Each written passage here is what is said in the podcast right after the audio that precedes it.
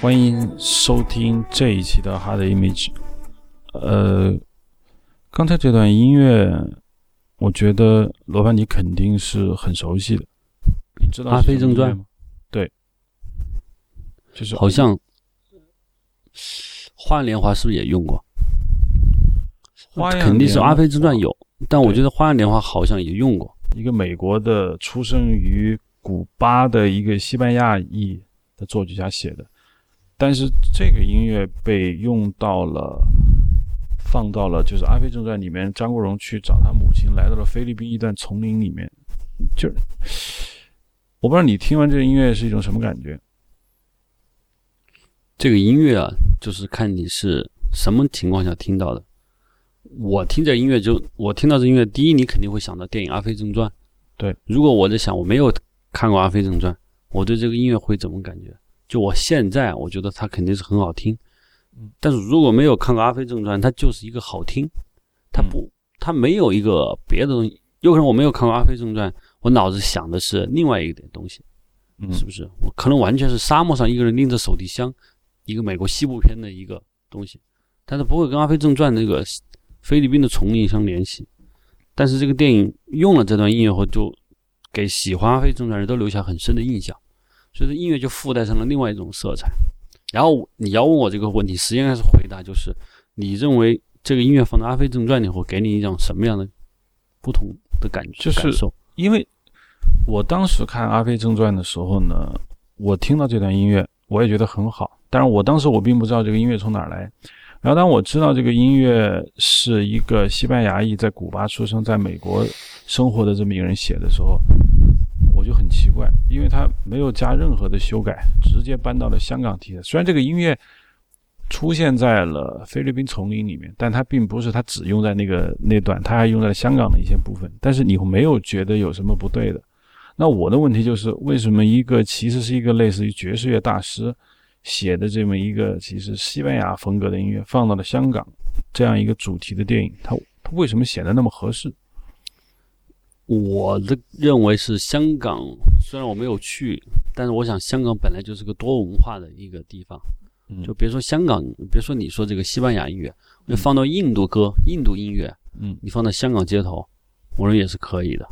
就只要是各种文化的东西比较相对来说，首先它得非常的地域色彩比较强烈的世界世界任何地方的音乐，放在香港，我觉得想我认为都可以找到它的嗯它的地方。呃但这段音乐如果放在中国的某个地方，比如说中国的内地，是吧？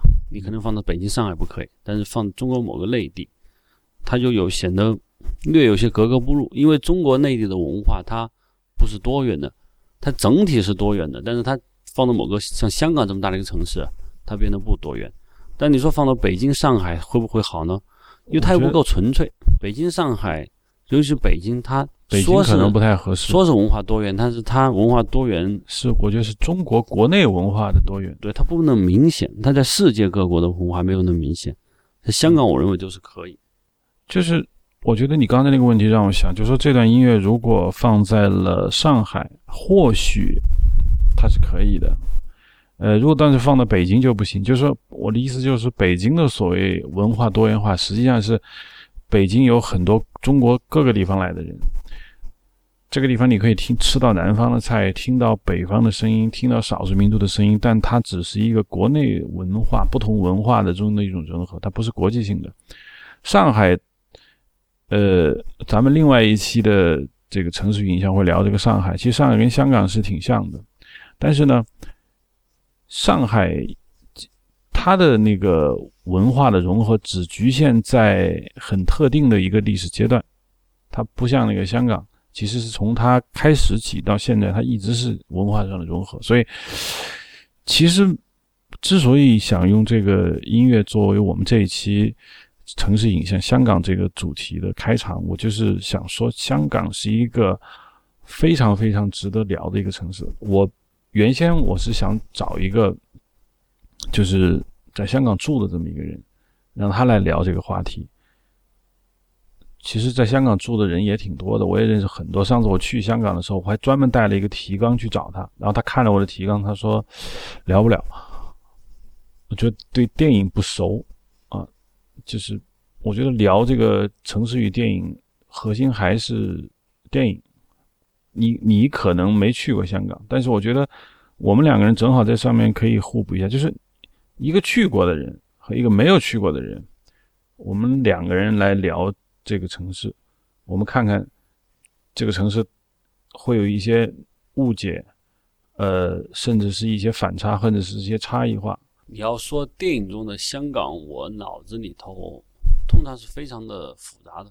就它绝对不是我们看到的，我在电影中看到的中环那些高楼大厦，也也不是像我原来看到的一些香港的古惑仔电影的油麻地。虽然我不知道那东西到底在哪，就那些老房子，嗯，骑楼老房子挂着各种牌子的这个东西，嗯，我就觉得香港很可能就像跟广州很像，或者跟厦门的那个老街很像，甚至跟我曾经去过新加坡。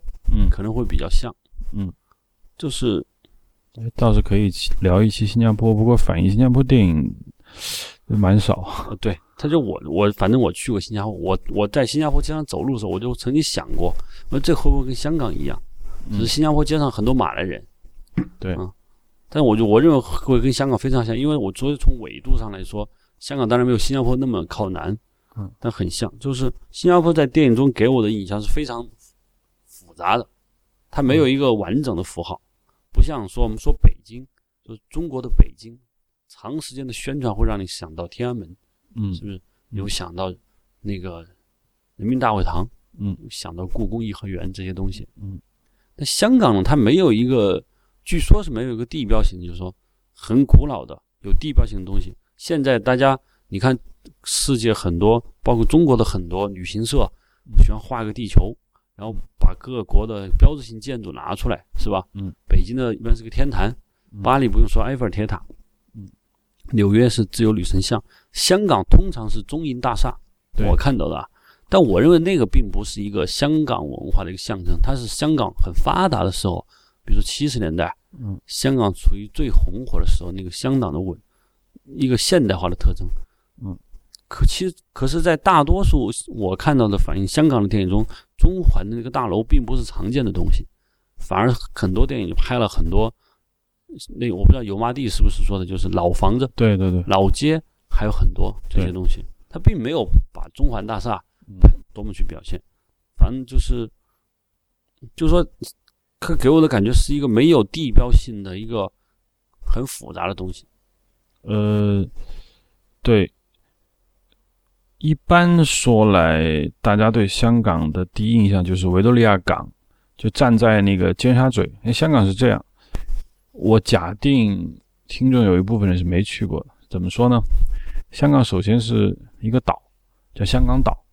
这个岛的北部沿海叫维多利亚城，隔海相望是九龙半岛，在九龙半岛的尖端叫尖沙咀。站在那个尖沙咀往南看，你就能看到大家最熟悉的香港，所谓香港城市景观，就是维多利亚港。中心位置就是你说的中银大厦，在它两边，当然有什么长江李嘉诚那实业集团啦，包括有很多很多的建筑。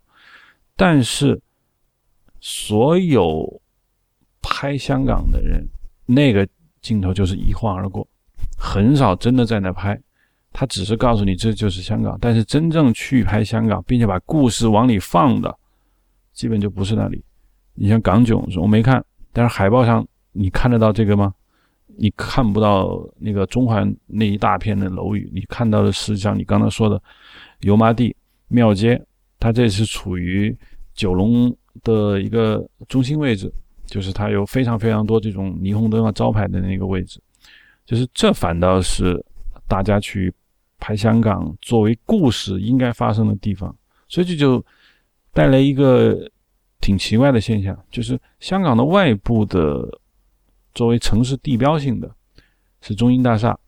呃，其实按你的说法，中银大厦不真的代表香港。如果一定要代表香港，我觉得反而是它的一些其他的楼宇，比如说在九龙那个半岛酒店。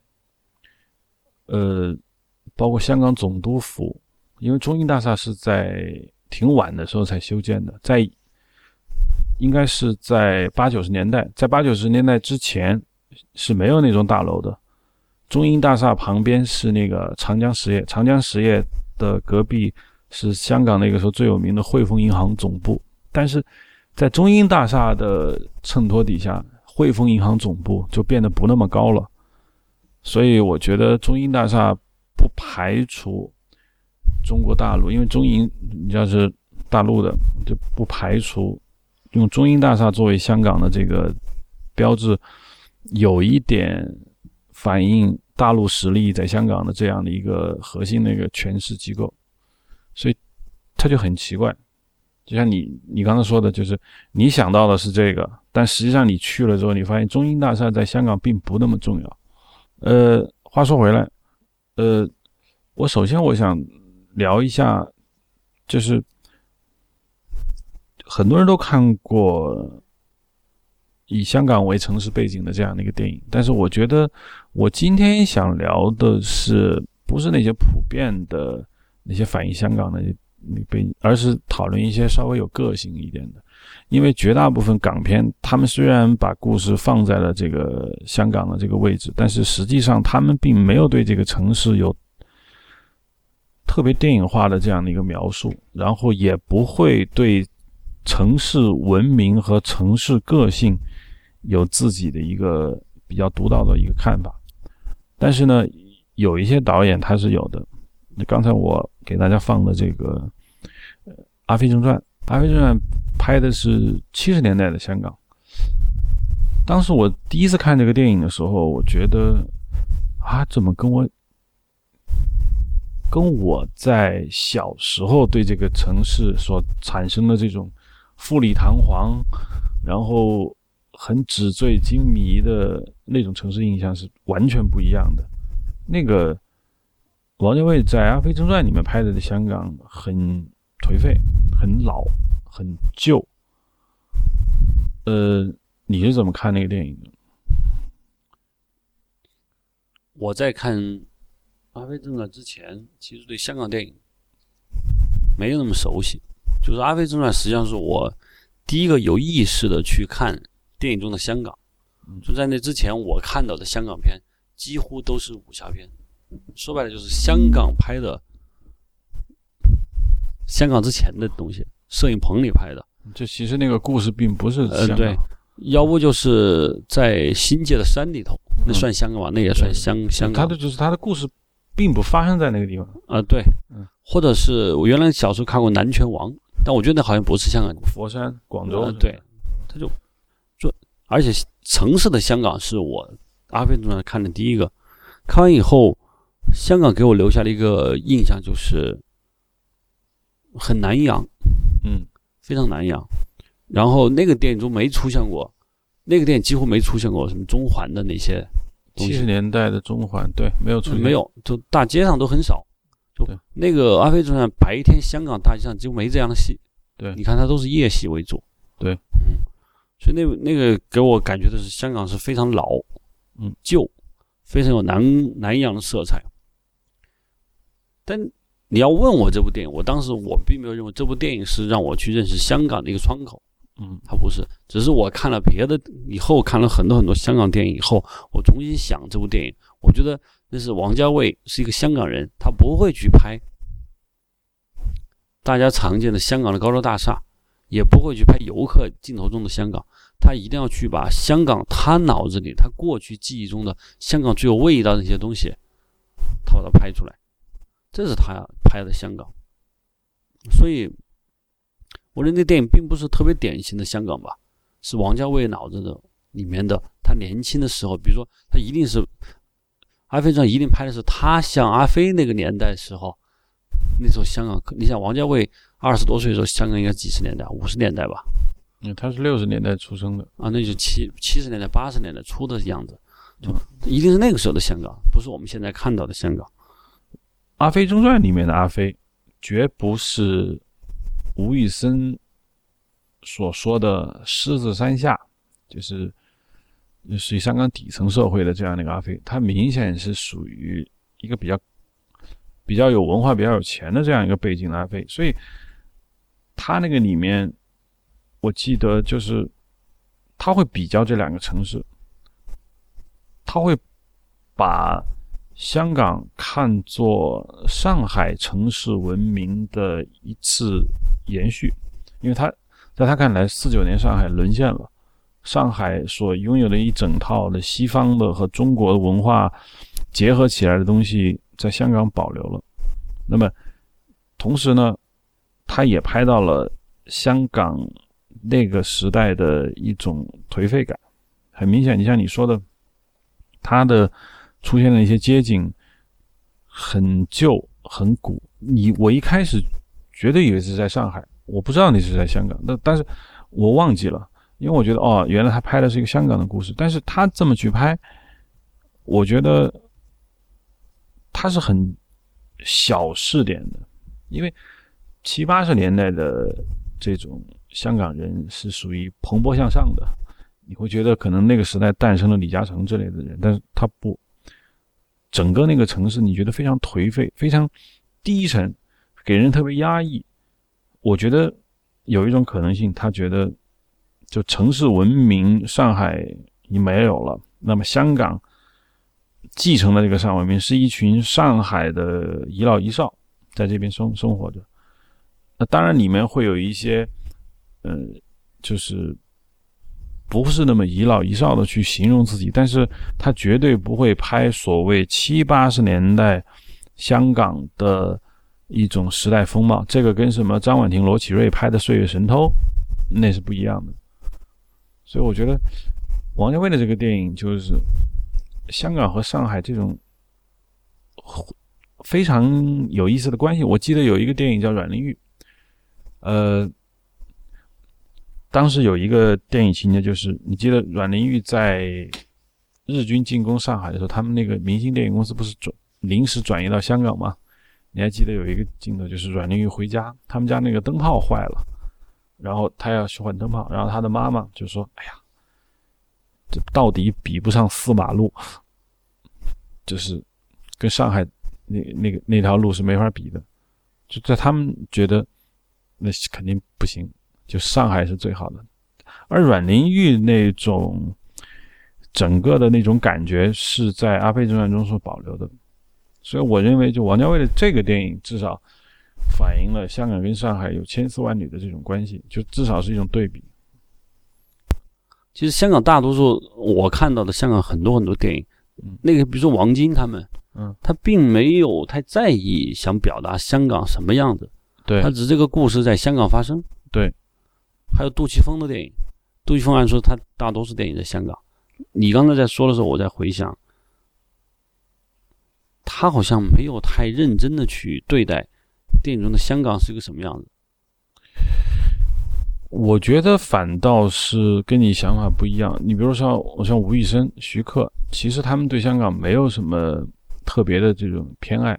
尤其是吴宇森，虽然他到处跟人说他是狮子山下，他是那个就是大概九龙往北那边的平民子弟长大的，他反映了说，呃，我们是那种七十二家房客那种精神，就是我们是在一个大的一个。一个群居环境下生活，他们有很向上的东西，但他的电影对香港这个城市本身并无特别的照顾。徐克就不用说了，嗯，我觉得吴宇森是不一样的。徐吴宇啊，不说错了，我觉得杜琪峰的电影并不像你说的，你他对香港的城市文明是非常独特的。比如说黑社会，你不知道你看过没有？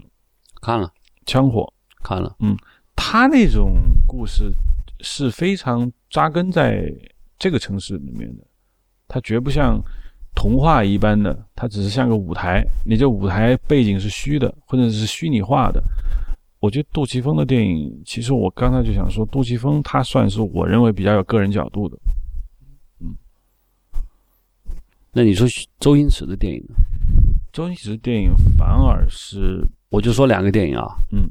我刚才在想到，周星驰有一个《喜剧之王》，就大家会很熟悉的，嗯，还有一个《少林足球》，嗯，还有之前他有一个《破坏之王》吧，那基本上是香港发生在香港的故事，绝大他算是对香港城市有什么特别的贡献吗？我认为他没有，喜剧之王有吗？喜剧之王也没有。当然，你可以说那个故事是有很浓的港味儿，但是这并不表示说他的故事是对这个城市有自己的看法。我说的是对城市有自己的看法。嗯，这个故事可以发生在这个香港，甚至发生在香港也更有意思，但这没有看出来他对这个城市和这个城市本身的文化有他的喜好，或者是他的批评。总之，他没有什么态度。嗯，你比如说像食神，你能看出他有什么态度吗？其实他没有，他就觉得天然的这个故事就发生在这儿了。那你说，《无间道》算是对香港有很好的表现吗？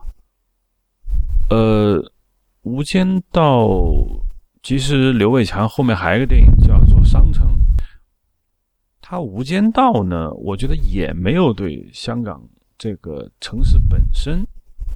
有一定的照顾，反倒是《无间道二》，就是他拍的是这个，就李永孝的上一代和他这一代，然后他提到了啊，那个李永孝出事儿的时候，他说要不要跟北京联络一下？这个是会带出来一点，就是香港暴力这么一个一个发展史，但是这就是点到为止。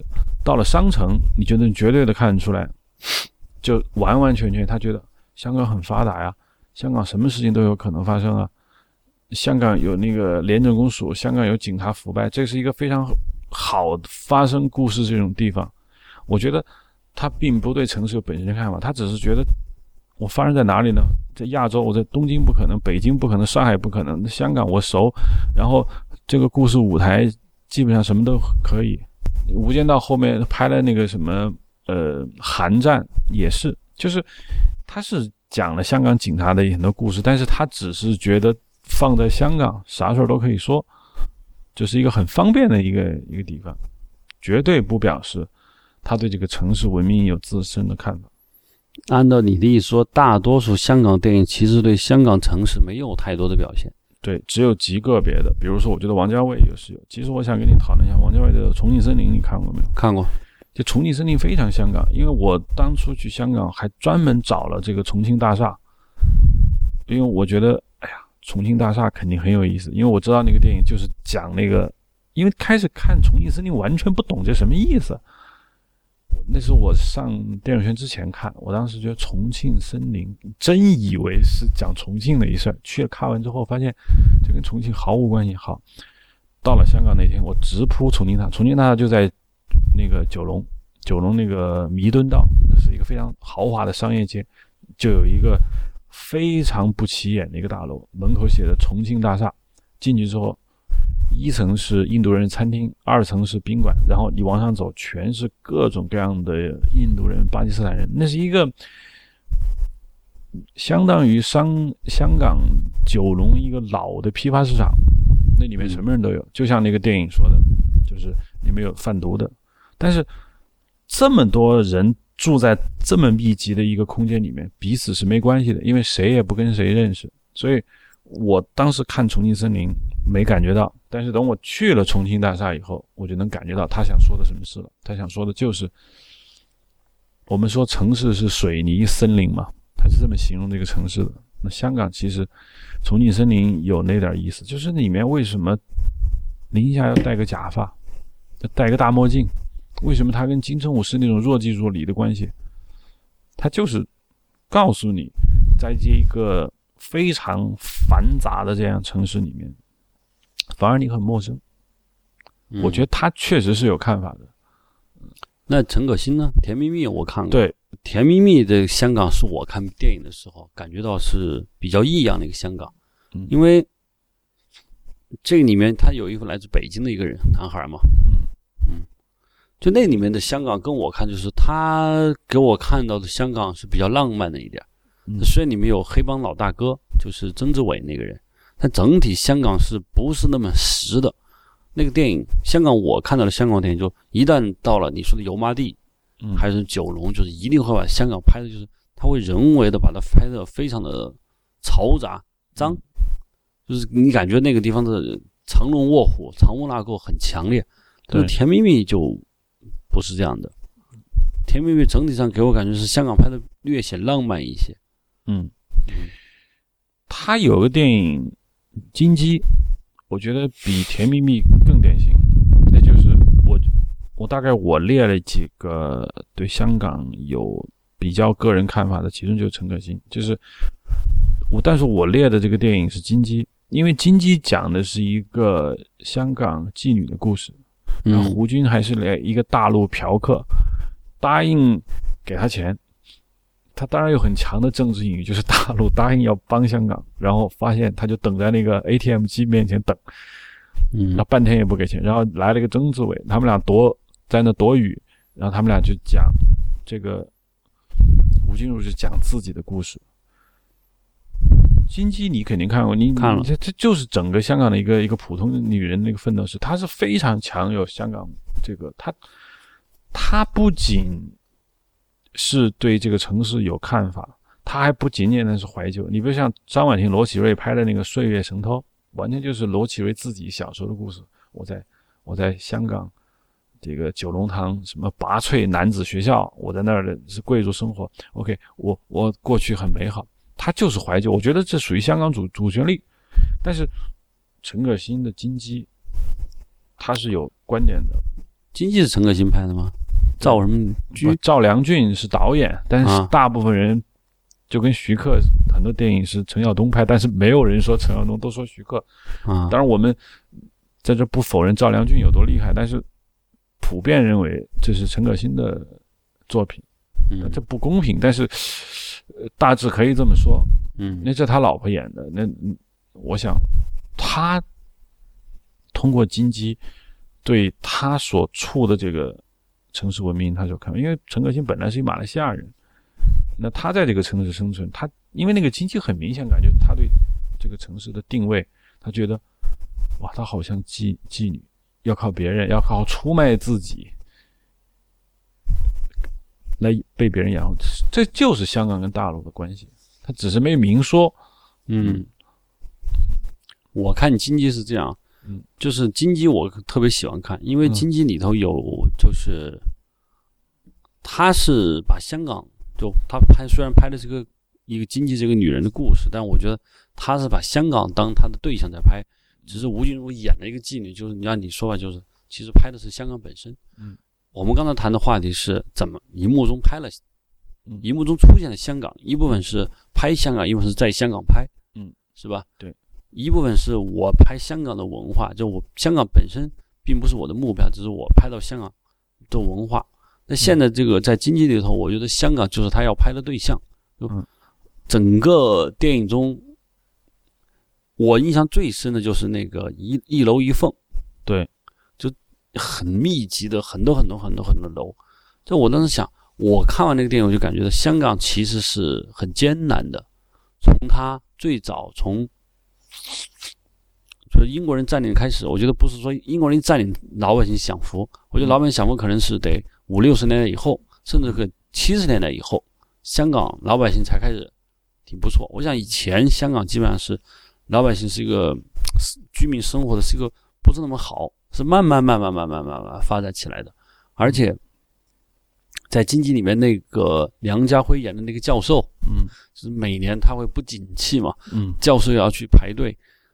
反正这个电影给我感觉就巨大的同情感，嗯，里面其实并没有太多的表现香港城市是一个什么什么样子，因为我想他不可能拍得到了，就他要从很久以前到现在的，他不可能拍得到了。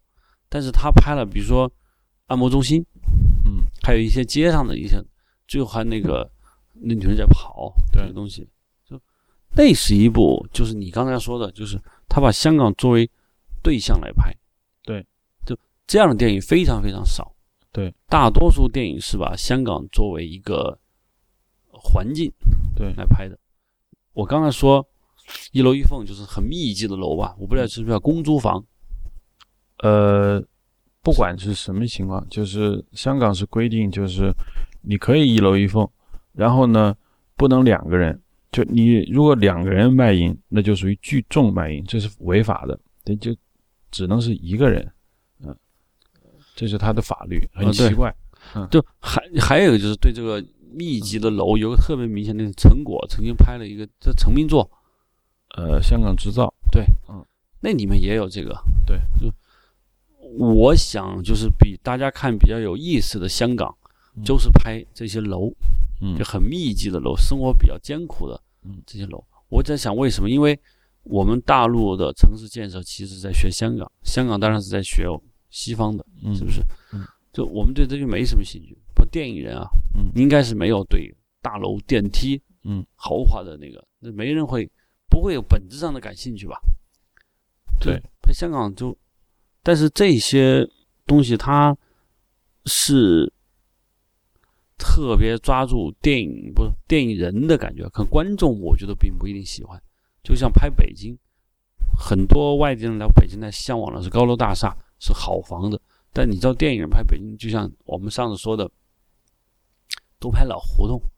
对，为什么要去老胡同？甚至还有部分专拍城乡结合部。其实城乡结合部是北京最不堪的对一块角落，他就有人去拍。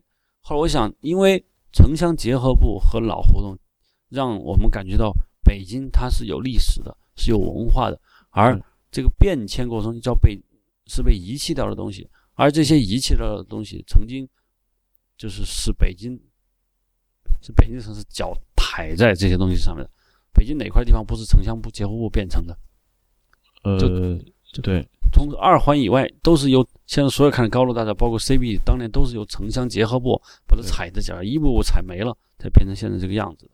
对就是大家会对它有怀旧感，包括老北京那些东西。我在看香港，虽然我没有去过，就是那些公租房，嗯，还有以前有个叫《农民》是吧？这个嗯电影，我张之亮的我没有看过，但我我听名字我也能大概能猜得出来。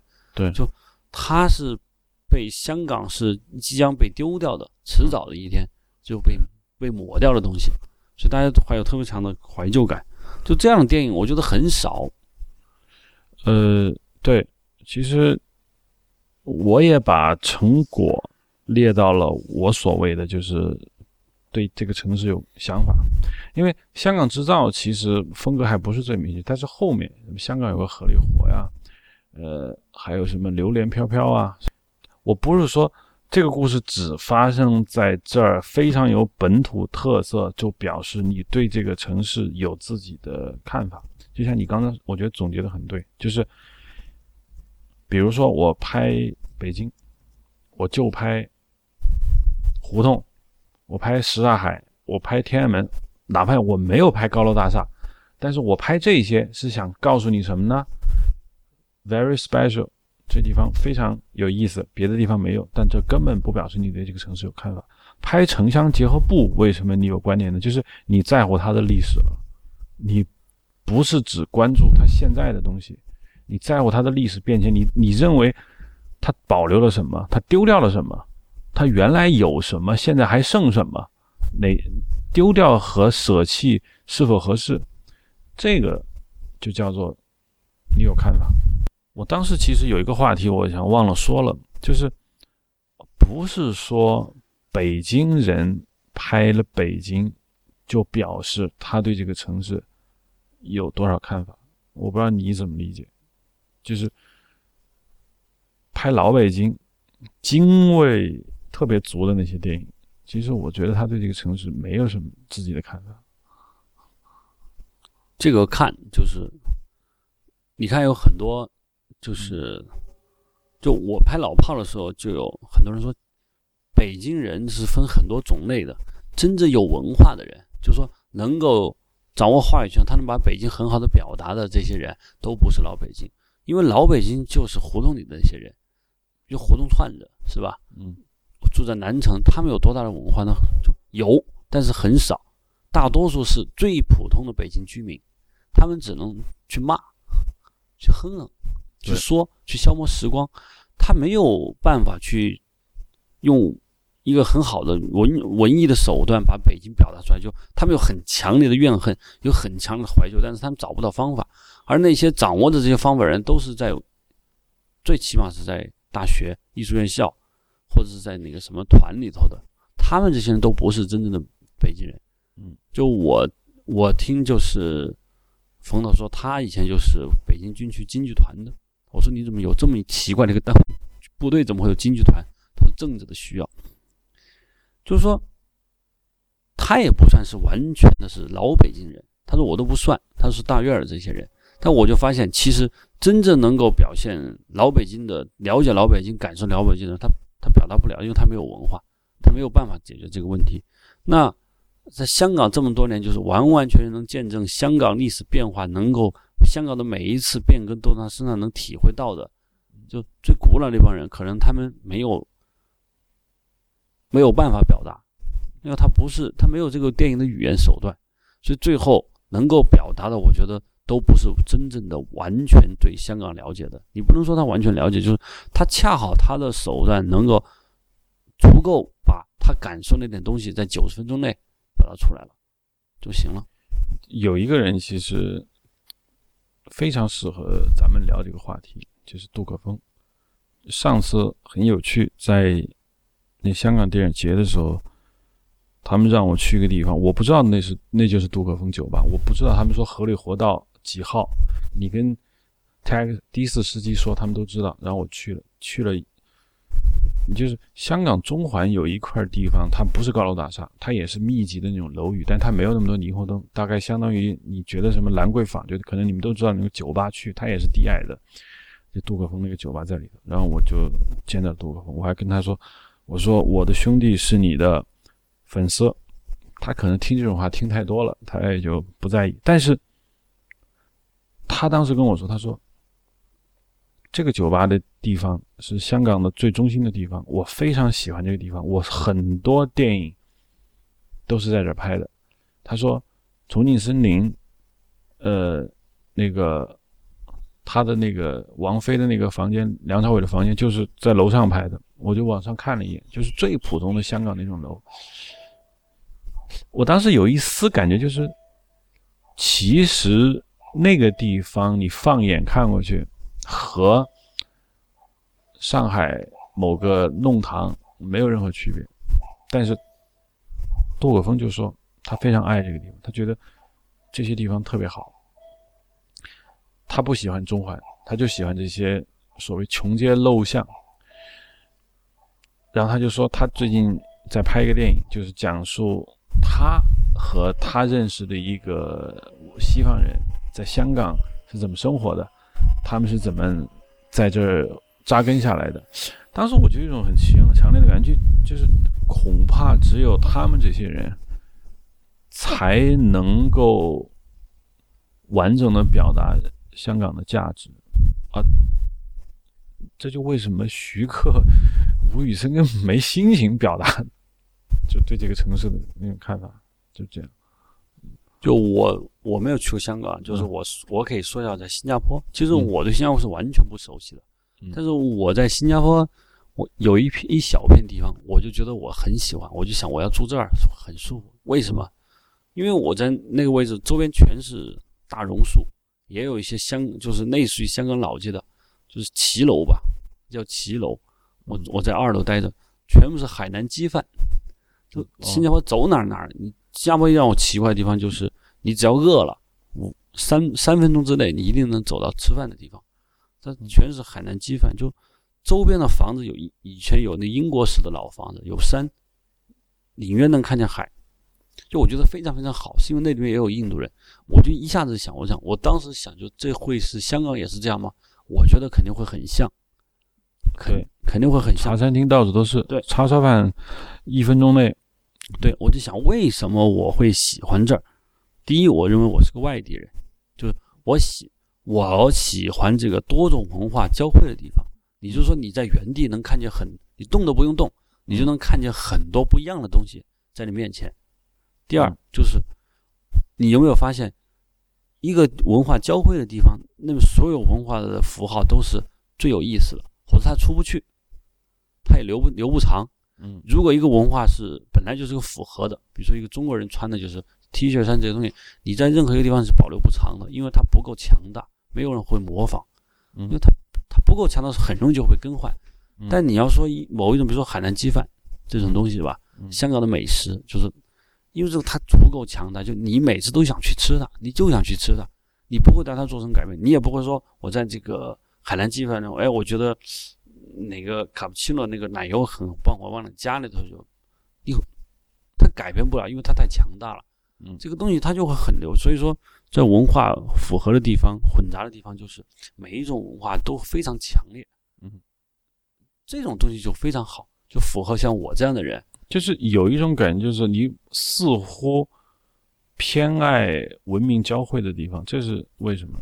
因为我觉得文化交汇的地方，首先是新鲜，嗯，第二是丰富，嗯第三有就是你有我有一种很强烈的就是快感，嗯，我刚才也跟你解释，就是因为文化丰富混杂的地方是每个文化都很强烈的，嗯。你就是不用动，你就可以欣赏这么多。嗯。在新加坡有一个印度的印度的一个地方，就是我我给你发过照片，就是印度电影院。嗯。那我见过最好玩的电影院，嗯。各种奇糊里花糟的东西，但是门口说的是亚洲人，嗯，在那东西，就这些东西，我当时想为什么会喜欢它，是因为这些原因。那么我要去在新加坡拍电影，我也会来这儿。新加坡也有那个海边那个狮子那儿，游客云集，我我也去了。我觉得那地方就那个狮子好像有点去，剩下的就是海边嗯高楼大厦，没什么意思，很一般。我也喜欢那儿。然后这个我们那个作曲何国杰就是给塞德克巴莱作曲的那个，他是一个，他其实是香港人，不，他其实香港人，嗯，但是他在美国受的教育。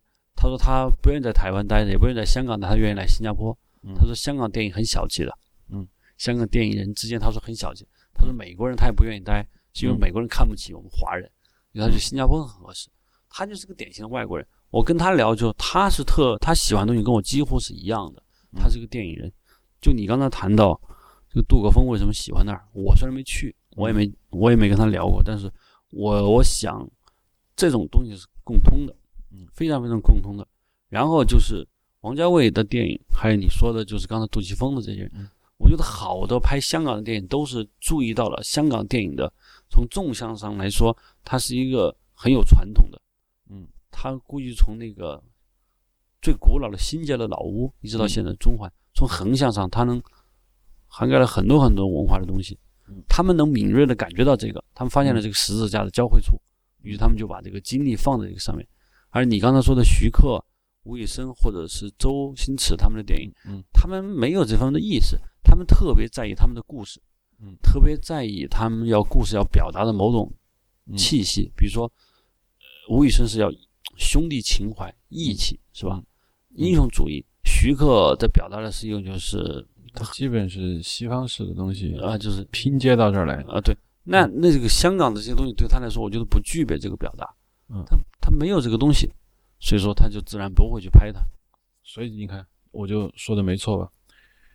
对于香港绝对本土的，其实徐克他是越南难民，就是大概美军撤出越南的时候，越南有四十多万难民逃到了世界各地，其中有很多人到了香港，徐克就是他们中一个。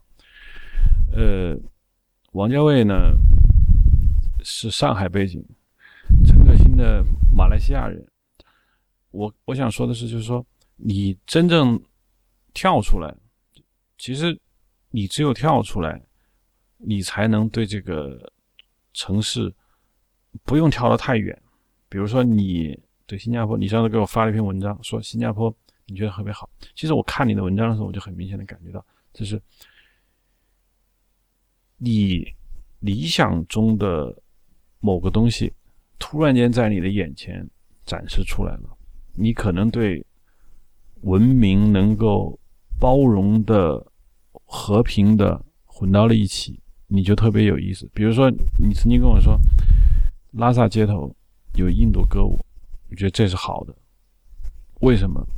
就为什么印度歌舞、印度电影在拉萨流行，这是一个好的东西。这就证明了文明，就是单一文明。像我们说的北京味儿，我我其实说句实话，海派文化或者是北京文化特别强、特别足。这个城市到了一种就是说，它强势到别的文明没法待，我真的就不太喜欢。因为我像你似的，就是我也很想去新加坡，我没去过，但是我就知道，凡是文明交汇的那个地方，总是会让你有一种，就像我们说的，嗯，世外桃源的那种感觉。而一个本土文明特别强的一个地方，你除了让外地人到这儿来说啊，好新鲜，好有本地味儿之外，你不再会有别的想法。只有像就是这些地我们说的这些地方，你在那儿待着，你才有一种啊，我想去观察，我想去生活，我可以生活到里面，因为他给你开了这个口子，不然你永远是游客心态，是不是？嗯，就你我解释下你刚才说的，为什么拉萨出现印度歌舞、印度明星，我会觉得特别喜欢。就在中国只有一个地方，你会在公共汽车上发现悬挂的是印度明星的照片。在拉萨公共汽车上悬挂两种照片，一个是寺院的高僧，就放在正中间。嗯，那左右两边通常会有新一轮的印度明星。我看到以后，我觉得很好。嗯，就哪怕放在正中间很好，我们不说了。嗯，为什么印度明星我觉得很好？就是说，拉萨其实是一个藏传佛教非常强大的这个文化，非常非常强大的。但他能放印度明星，本身说明了印度明星是一种娱乐化和世俗化的东西。就我就看到了，就人们需要快乐，嗯，人需要快乐，于是有了这个东西，嗯，这是这是我第一个感到高兴的。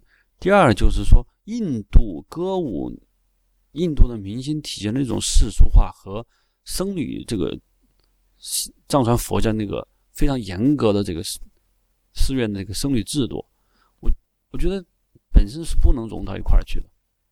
我不说印度教啊，就是说这个，嗯，印度电影的故事类型是非常世俗化的，而你看的那个高僧的那些各种格西啊这些学会，就基本上是他这是不是其实那是比较禁欲的，尤其格鲁派的啊，对，就非常的严格。说白了，这个非常严格的，就这两个放在一起，我觉得有意思，非常有意思。就可能我就比较注意这方面，我就觉得两个很有趣，两个本来。本来是大相径庭的东西放在一起，然后被在一个公共汽车上流动，在这个城市流动。我本身能够看到了，我看到这种画面，我觉得它有它的价值。嗯，同样的，就是我看香港电影中，我看到的，我认为好的香港电影，就是刚才我们说的第一个《阿飞正传》。嗯，我看到那里面就是那里面那种怀旧感。嗯，为什么你用的音乐是菲律宾？嗯，那一段就是南洋的里面东西，它是。华人世界，但是是一个异国，嗯，华人世界加异国，这本身就是一个长辫子的中国人，儒家思想和非常炎热的南洋，这两个东西结合的那么好，我就觉得 他有的看，他你总觉得它是一种这个地球文明在进化的过程中留下了一说有趣的一笔，突然也有一种什么感觉呢？拉萨八角街。据说聚集了很多来自中国不同地方的人对他们会，如果你现在问他，你就你就问他，你说拉萨是不是你家？是，你在这儿待着，是不是觉得你的根在这儿？是。有人会觉得，哎呀，那就是装的，或者说有些人就是故意这么说。但是你我，我想都有足够的资历，向很多人告诉，其实八角街真有这种魔力。我不知道，我不知道你怎么想。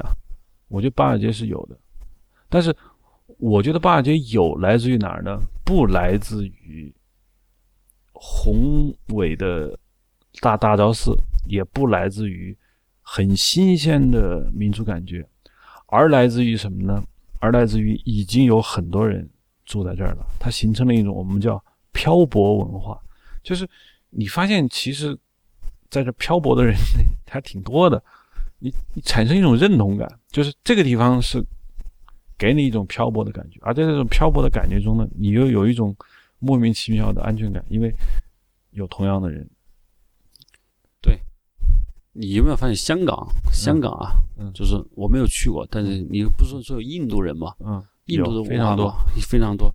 拉萨也有一个很奇怪，拉萨吧有很多尼泊尔人，就拉萨。外国餐厅就尼泊尔餐厅不算外国餐厅，嗯，尼泊尔餐厅在拉萨等于半个藏餐厅，对，这半个藏餐厅，就是说你我这尼泊尔餐厅一点也没有感觉到我在去期吃西餐或者外国餐，完全没有，它是半个藏餐厅。可是尼泊尔餐厅不会卖培肚，藏面都不会有，他几乎不卖这个东西。嗯，做那个我觉得很好，甚至我看着藏那个阿玛拉穿那个藏族衣服做的都和谐的，就香港的我看电影中，香港电影中有很多就是印度的文化在里头，印度人嗯，还有黑人在里头，你我一点也没觉得奇怪。对，这个与这两个东西都会产生一种让你和谐的感觉，是什么原因？我在拉萨，你刚刚说八角街，我在八角街的不少尼泊尔餐厅，我坐的觉得非常的舒服。见方之地，几块红毯子，黄色的墙，一个佛像，吃着咖喱饭，我就觉得很好。就有可能我喜欢这种文化。就你刚才说的香港电影，就你说那个重庆森林，我记得重庆森林里面有缠着大头的锡克教人，是吧？对对对，其实不一定是印度人，就我们不知道嗯，他应该是锡克教，他不是印度教。就嗯在一个香港那个店中，在一个狭窄的空间内，有各种不同的文化，能在非常的有意识的存在一起，本身说明了一个问题，就是香港是很宽容的，这个城市的宽容，这个城市宽容就会让你感觉到，你不管怀着什么情绪，你都可以在里头待着，对，都可以待着。我记得就是我经常去一个地方，就很奇怪，比如我到一个地方，就会有当地一个人说：“哎，你罗登，你知道这是什么地方吗？这是菲佣们爱聚集的地方。”我记得在汇丰银行那个楼下，他们说星期天这儿全是菲佣。后来去那个九龙塘另外一个什么乐富，他们说啊，这是菲佣，周日他们就聚集在这里。然后我从来没有见过，因为我时机老是不准，我没有见过菲佣坐那聊天。但是他们说，菲佣在香港很多，菲律宾的那个女佣人嘛，他们都不想回菲律宾。当然，嗯个例都是不排除，但是他们就把这当家。你我甚至我上次去上水，就是大概香港很北部，就是新界山区里面一个小镇，然后遇到了很多来自于你看新加坡的，还有很多中国大陆的，他们在香港生活。我就问他，我说：“哎，你们觉得这怎么样？”就所有人都觉得这很舒服，很舒服。这个舒服绝不来自于说这是一个发达的资本主义社会，也不来自于说这儿没有雾霾，不是这意思，就是觉得我周围有很多不同地方来的人，他们绝对就像诺亚方舟一样挤得上这条船，有一种非常强的一种认同感。他们从来没有觉得广东文明是这儿的主流文明。如果你不讲广东话，你就会被排斥，绝绝没有这种感觉。那可能大陆人去香港说讲普通话受歧视，但是我跟你说，你要是讲一口印度英语在那，你不会受歧视；你菲律宾语也不会受歧视，你就是大陆。所有非大陆的人在香港，你绝对不会觉得我被歧视，都没有，很奇怪。嗯就是他，你像你说的，他可以提供一个让你安居下来的这个氛围，最最最可能的就是你说的他这个文明的宽容，但是也只有这些外来移民。我们说回电影，只有这些外来移民，他就像我这样，我我做这么一个节目说，那我其实对香港非常有感觉，就是我有很多想说的，那我做这个节目，但是我很少听到这个，因为也接触一些影人，包括我以前拍电视剧，跟很多香港的影人谈，我具体不说是谁了，我经常问他们对香港有什么看法，没看法，真没看法，他们就觉得开工就好。这个话让我听着吧，就觉得哎，他们有文化没有文化，看上去很有礼貌，很敬业，应该算有文化，但是他们就是对自己的历史没兴趣。就就我我可以说一下吗？嗯就我也在剧组中，《西风烈》的时候就有香港的武术指导，嗯包括老炮的罗礼贤嗯。罗礼贤已经算是就是在这个大陆地区拍车戏就为罗导师中，就没人会去想找别人。你要是要最好，你就找他。但他在微信中永远就是今天我在哪儿开工，今天开工真好，开工后和兄弟喝酒。哎，我想他跟我就不一样，我从来没有听罗导聊过什么艺术啊、人生一些感，他没有，他们就说我要去哪儿开工，罗盘又要开工。后来我想，就是北京和我们中国的文化中心在北京，北京不是一个市民城市，北京绝对不是个市民城市，而香港我没有去过，但我能敢判断，它一定是一个市民城市。对，什么叫市民城市？就是市民城市关注的是我的生活状态。股票高了，我买股票，是吧？什么东西，什么东西赚钱，我去干什么？就我，我找女人，我就要找维持家的。我，我去工作就是要我付出的少，赚的多。听起来是没什么大志向，但这就是构成了这个社会最稳定的一层，就是叫市民阶层。市民阶层就是他生活要求方便便利，所以他走三步路能买到东西，是吧？嗯，他就是这么一个环境。就如果是本着这种东西的话，那香港的城市，我觉得风格就是这样的。就是你出门能吃到，嗯，你干什么都很方便，对，说我的工作，我干我这个就干我能赚的钱，我不去想想东想西，就是一个在这庙街摆摊的人绝对不想中环做当大老板，他不会有这个想法。可是北京不是，北京不是一个市民城市，北京我觉得像是一个野心城市，嗯，你在北京，你什你今天在街边扫地，明天都有可能是名人，他充满着欲望。这种欲望它是不不切实际的一种欲望，嗯，而且北京它是一个就是它不是驰名城市，它充满着各种想法和理想、野心、欲望，就是说所以在北京你看不到，嗯，你在北京这样就是很宽的路、很高的楼，嗯，到处都是门禁、门卫什么保安这些东西，嗯，它不是市民城市，唯独像市民的就是城乡结合部，但它不是城市，它是跟农村很像，嗯，就。这本质说明了，就是香港电影。你刚才说开工就好，我觉得是种典型的市民心态，就是说他对香港没有态度、没有想法，因为这个政府很稳定，政府不管你怎么折腾，你换谁对我的生活没有影响，嗯，他就承认。而我们换谁，你的生活影响就大了。对，所以大家不可能成为一个真正的市民，市民就是这么一个状态。所以在以在电影中的香港，给我大多数的电影。只要是我认为是反映这个香港人生活状态的，他必然会去你说的这个庙街啊、九龙九龙塘去拍，嗯，那就会是这样的，嗯，他决定了这个香港电影那个环境，觉得香港电影很少有拍我们这些阴谋论的，嗯，这些东西，他不会去拍，拍不了，嗯，对。他们最大的感觉就是那个地方稳定了一百年，稳定了一百年以后，你看北京，我估计稳定不超过二十年。你就北京多少次运动，一遍遍的洗牌，就原本有一波人稳定了，然后开始洗牌，你可以走了。哎，你就是北京人，你你原来住二环好容易扎下根你可以走了，上通州吧。好，外地人来北京四合院买下了吧。过两天你又可以走了，它不断的洗牌，就它不稳定，不稳定造成一个什么？就像你说的，它这个城市就是其实是非人非人的，它是很异化的。比如说极为宽阔的立交桥，你到那儿会完全迷失自己。那香港当然交就是它的市区部分，你完全没有这种感觉。它之所以没让你有种感觉，我觉得也不是它多有聪明才，就是什么呢？在一百年的稳定中，不合理的慢慢都清了，留下来的全都是合理的。这个是是跟这个我们现在处的这个狂飙时代的这个北京是完全不一样的。很少有人像这么总结，它是一个市民社会。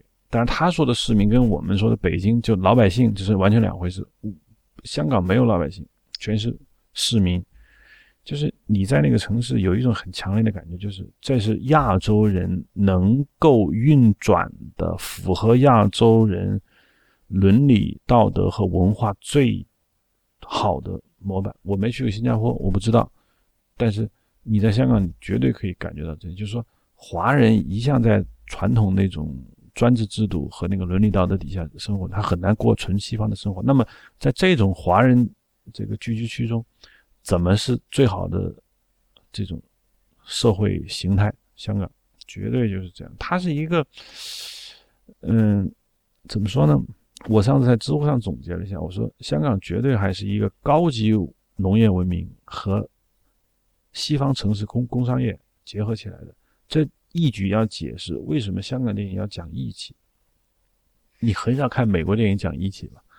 你很少看，就发达国家的电影会把义气这两个字摆在这儿，为什么呢？义气从本质上就是不相信规则。不相信法律，他更愿意相信人和人之间的情感和伦伦理道德。那有时候我们说香港不是一法治社会吗？它其实不是，它法治是一层皮，是英国人给你的。但是啊，像吴宇森或者说这些老一代的影人，他受父辈的影响，他说到底，他还是相信，就是法律是给有钱人服务的。那我们这些人相信什么呢？相信义。这其实证明了香港不是一个纯粹的西方的这么一个运转的一个世界。嗯，我我想补充下你这个义气，我认为我解释一定会比你更好。什么叫义气啊？嗯，这个义气和原来那个义已经远远的不是那个意思。原来的义是正义，就是说秉公叫义，是不是？但是像吴宇森这里面说的义气，实际上什么叫义气？兄弟义气是什么？就是。把不是家里的人变成家里人，因为在氏族社会，人类最古老的时候，只有家庭内部成员是绝对可以依靠的，是可以无条件帮你的，因为这是一个种群能发展下去的。就但是人类活动变多了，人类活动越来越多，你不可能全是靠家庭成员，家庭再大，成员再多，你总也接触不了的。但是人还是愿意只相信家里人，那怎么办？你唯一的方式就是把不是家里人变成家人，男性就是。叫兄弟结拜兄弟，女生就是结为姐妹，嗯，就那黑社会大当时我们说大哥、二哥、三弟，就是本身说明就是你要把非家里人变成家里人，就他还是只相信血亲的关系，对他他最后只能把这个人变成一个家庭，才能去相信这个家庭家庭就是说兄弟之间讲义气，就是说所谓叫义气，就是说我跟你本来是没有任何血缘关系的，我们要成兄弟，如果亲兄弟不要。不叫叫义气，叫责任。你你哥哥出了问题，你作为弟你要去做这个事情，这叫责任。可是他不是你的亲生哥哥，就你干嘛？你就要强调义气。所以说，义气本质上决定的是农业社会的，因为农业必须靠家庭成员，靠血亲这个东西。所以你刚刚说香港电影中还是一个高级农业社会，吴宇森他们就是要强调哥们义气，就说明香港社会可能对于普通城来说还是最古老的。嗯，广东农村那些是农业文明的东西，我叫岭南农业高级文明，嗯，和西方工商业的结合，这这这这就是我说的叫义气，对，要强化这个东西，嗯，呃，其实应该你和我都去过一些世界上的各种地方，总体上来说。呃，我更偏爱那些文明混杂的。你上次跟我说你去过伊斯坦布尔，是吧？呃，对，嗯，就你之所以跟我提伊斯坦布尔，你并不会说，呃，别的城市，比如说你去过苏丹，你觉得苏丹很有意思，但是很明显，伊斯坦布尔它是靠着文明的交汇变得更有意思。苏丹我们叫 local，非常鲜明，但是我不知道苏丹应该不是一个文明交汇的地方吧？卡土木算，就它跟南非，但是没有南非那么好啊。就都是非洲国家，苏丹和南非，南非开普敦和约翰内斯堡就是很强的黑人文化和英国的那个西方殖民文化混合，仍然能处得很好。就是苏丹是这样，它是苏丹是以前英国殖民地，但是英国殖民留下的东西已经是很古老了，就至少是一百多年前留下的。就是这一百多年，他们是自己管理自己的。对，现在苏丹变成了一个。多文化就是中国的中国的文明，嗯，中国的那个白瓷砖楼，嗯，中国你在中国的县城见到的办公大楼，在苏丹喀土竟然真能看到，所以我觉得非常的惊讶。但是同时你能看见英国留下来的那个喀土穆大学，嗯，还有英国留下的那个老的总统总督府，嗯，还有非洲的骆驼、棕榈树，就这些东西是混合在一起的。嗯，就你呃，卡扎菲在那建了一个半岛海湾酒店吧，卡扎菲的非常豪华，但我看绝对是中国县城的嗯中国是这不不比县城会好一些。就你说那个酒店吗？对那个酒店就嗯装修，嗯外在就是现在中国市，呃，县级市爱盖的那种楼，只是它更大、更嗯漂亮一些。就现在卡通变成我就是中国文明，嗯它不是亚洲文明，是中国的中国式的建筑，嗯。英国的殖民文化和非洲原始东西混合在一块儿，嗯。但没有觉得好啊，因为它非常的不协调，中间东西在那极度的不协调。所以啊，就是文明交汇，它也分协调和不协调，是吧？啊，对嗯，南非它就，因为它时间长，我不知道，因为我不能特别片面的说中国的建筑在那五百年后它还在那儿，我们又觉得它是有意思的，嗯。它需要时间，嗯，这的确需要时间，对，就是，嗯，我想说的是，就是在亚洲，嗯，比如说中国的沿海几个大城市，我觉得你是一种感觉，但是你特别喜欢厦门，或者说，嗯，你很喜欢新加坡，实际上我觉得主要是什么呢？就是中国越往南，越有一种我们当时叫南洋嘛，就是这种南洋文明，南洋文明首先是个外外向的，然后南洋文明本身融合了很多，呃，北方你就很少能看见这种感觉，就是北方有一种很让你觉得很孤独的这么一个东西。就南洋随着物产的丰富，人的增多，你你反而会觉得一种欣欣向荣的生命活力在里头。它不是孤独，我觉得包括我说厦门很有意思啊，嗯就是还有类似的，就我觉得南方它有一种开放的东西，因为它富有，它一旦富有以后，它就能接纳外来人到我这儿吃喝，我也能出去做生意，是吧？嗯在北方，我那种感觉是很很封闭，就是他会关起门来，搞得很很威严，他拒拒拒绝别人。就嗯北方的很多很多的那个城市，他所强调的那些东西是一个其实挺封闭的，嗯非常封闭，他对外人并不那么欢迎，或者他强调某种他固有的东西，他不够开放，嗯。所以让我感觉到我还是喜欢，嗯。谁都喜欢开放一点的东西，宽容的东西，但这绝不是北方城市错啊，因为因为它它历史造成了它战乱多，嗯。它比较穷，因为嗯。它要自保，南方就不是这样的，嗯这个就可能是因为我是南方长大的，这嗯，北方人，比一个西北人听了我这话一定非常生气，对他我可能觉得我觉得我我们觉得你那儿完全是绵绵无力的，嗯一点意思都没有，一点都没有力量。嗯。那我们新疆他觉得很好，沙漠人觉得很好，北方也觉得北方这个，嗯，我觉得他们也不错，就是嗯，但我觉得这个开放和封闭本身看你取哪个价值观。我喜欢宽容的、开放的文化类型，嗯。我不喜欢一罢黜百家、独尊儒术这套东西。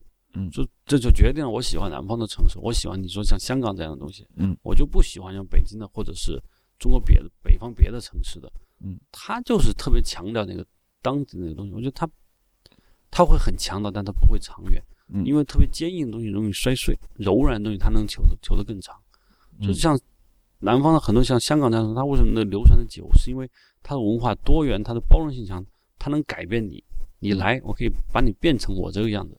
嗯。北方你要不是，要不是我不要你，要不你就不要我。呃，对，他是他是这种样的，拍电影拍到了现在这个状态吧，我觉得，嗯、比如说我们聊一个影像，你就会发现，我们越来越少聊影像本身，是不是？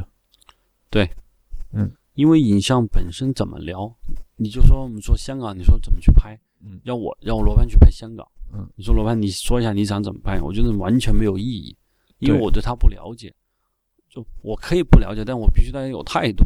就我去了一趟香港，嗯我有态度，我跟导演说，导演，我觉得香港的非常热，好热呀，太热了。那行嗯，你算有个态度，那你就去拍热吧。嗯，他总得有态度，就是说你要去聊影像，没有对他没有态度是不行的。嗯，而要聊态度，这个态度是很难去形成的，你他的审美是很难形成的。所以说要讨论电影影像，我觉得百分之九十的时间在讨论你的对你的审美，对剩下的那个东西，嗯，那就是你自己去干去。对，就是，呃，比我现在特别想知道，就是说，比如说像你刚才提，其实已经提到了，就是说，我现在把你扔到香港，我给你相机，你去拍什么？我相信你不会拍中英大厦，并不是因为被拍的太多，你到那儿你会自动的将相机转向油麻地，就庙街，因为它真的很丰富，并且这还不是说很有。地方色彩，你觉得很新鲜？它不是，它就是美。这种美，呃，我觉得已经不是说电影摄影那么、那么、那么、那么简单的一个事情。就是凡是呃带有复杂度，然后又有宽容，同时又会觉得平衡。没有占主导地位、一家独大的那种感觉的东西，你会觉得美。中英大厦就像一个权柄，戳戳在那儿，很雄浑。但是看完之后，你没有拍的那种欲欲望。我很难说，我不会去拍，因为我没有见过它。但我，但是我照片我是见过很多，就包括你说维多利亚湾，我见过很多照片。我对它有没有会不会有兴趣？我就我会看两眼，然后我就走了。就像我刚才说过，新加坡那个狮子水，我看了两眼，我就走了。这民众就喜欢这么简单的抽象出来的东西。对，就我想看的东西，我觉得那没有游客，就是那个印度人街道，嗯，包括还有就是新加坡的稍微老一点的区域，就这个会有人说我很俗气，摄影啊都拍那个东西，你也在拍。你看，大家都拍老街，没人会拍城市现在的那个政府广场。那你不还是在落俗吗？我说这个叫落俗，完全没有错呀。俗是什么意思呢？是不是？俗就是生活本身。就关键你在俗的东西中，你有没有新发现？你给我一个相机，到我到香港去拍，我会拍什么？就我完全不知道。但是我脑子里头会，我可能会对，比如说我对。一个人在香港生活的时候怡然自得，比如我看这个香港的老居民，比如我看见他在买菜，我发现他身上有一种非常非常的随意、怡然自得。我如果我捕捉到了这个表情，我不会去拍个大特写就把他表情拍出来，因为没有意义。我肯定会想把他生活这个环境，他为什么怡然自得那个东西拍出来，因为我在电影中见过，我在很多电影中见过，就是。像不是很多茶楼吗？露天有露天的排档，我看他们吃的非常的开心，嗯，做的很舒服，就有可能安身立命。就他一辈子也没走出过这个小环境，一点绝不会。如果这种人放搁北京，就有人评论你不大气，你你错过了生命中很多东西。但在那儿也没有人这么说。嗯，对，就是他没有办法去那个呼风唤雨，像李嘉诚一样，因为他知道这个事情他做不了，就。他的那种怡然自得的东西，哪怕他是一种被迫式的，他曾经有梦想，但他只能样？但我会去拍这个，嗯，怡然自得表情和他的交代他的原因。我认为这不是俗气，这是一种思考，并不是说我去专拍别人不拍的东西，这是这样的。嗯，就你要想拍到这种画面，我觉得首先你得了解你喜欢什么，了解你关注什么，了解这个香港是什么。嗯，就在那一瞬间你能捕捉得到。嗯。这就是你刚才提到的，说聊影像聊了半天，没没听没听你在提镜头、提光孔、提反差、提色温，都没提那个东西不重要。嗯，成熟的摄影师两秒钟就知道还该怎么办。嗯，但是成熟摄影师可能花一年也找不到感觉。对，OK，嗯，最后说一下我最有影像记忆的。就是我第一次去的时候，呃，我每天都是从有地铁过海，也有那个就是出租车走海底隧道，但我都不走。我一般都从中环那个码头坐那个，其实就是过海的那个小巴小轮渡，从中环到尖沙咀，然后或者反过来回去的时候，我也这么做。我印象特别深，就是我每次坐都碰到下雨，因为香港经常下雨。下雨是会看见什么呢？灰蒙蒙的海面，但是它不是雾霾，它就是灰蒙蒙的，阴森森的天空，然后空气非常透，也有点凉，然后整个维多利亚那个大家最熟悉的那个城市景观，就是中环密密麻麻的高楼，笼罩在雨雾之中。那白天，不是晚上，是白天，笼罩在雨雾之中。从过维多利亚港那个轮渡大概开二十分钟，我坐在轮渡上，整条船全部是各个国家的人，每个人都坐在船上，开始都在说话，但一旦船开到海上，面朝维多利亚港湾，看到那一排最有标志性的大楼隐藏在雨雾之中的时候，所有人不说话，所有人都在那儿。静静的看，就就这样，那印象太深刻了。就是曾经的东方明珠，曾经代表整个中国近代史的城市的文明，代表整个华人社会最高城市管理杰作的这一个城市，已经。快消失了，就这种感觉。好，谢谢收听这一期的 Hard Image。欢迎大家在新浪微博和推特上关注我们。在新浪微博上，我们叫印象；推特上叫它的 Image。好，谢谢收听。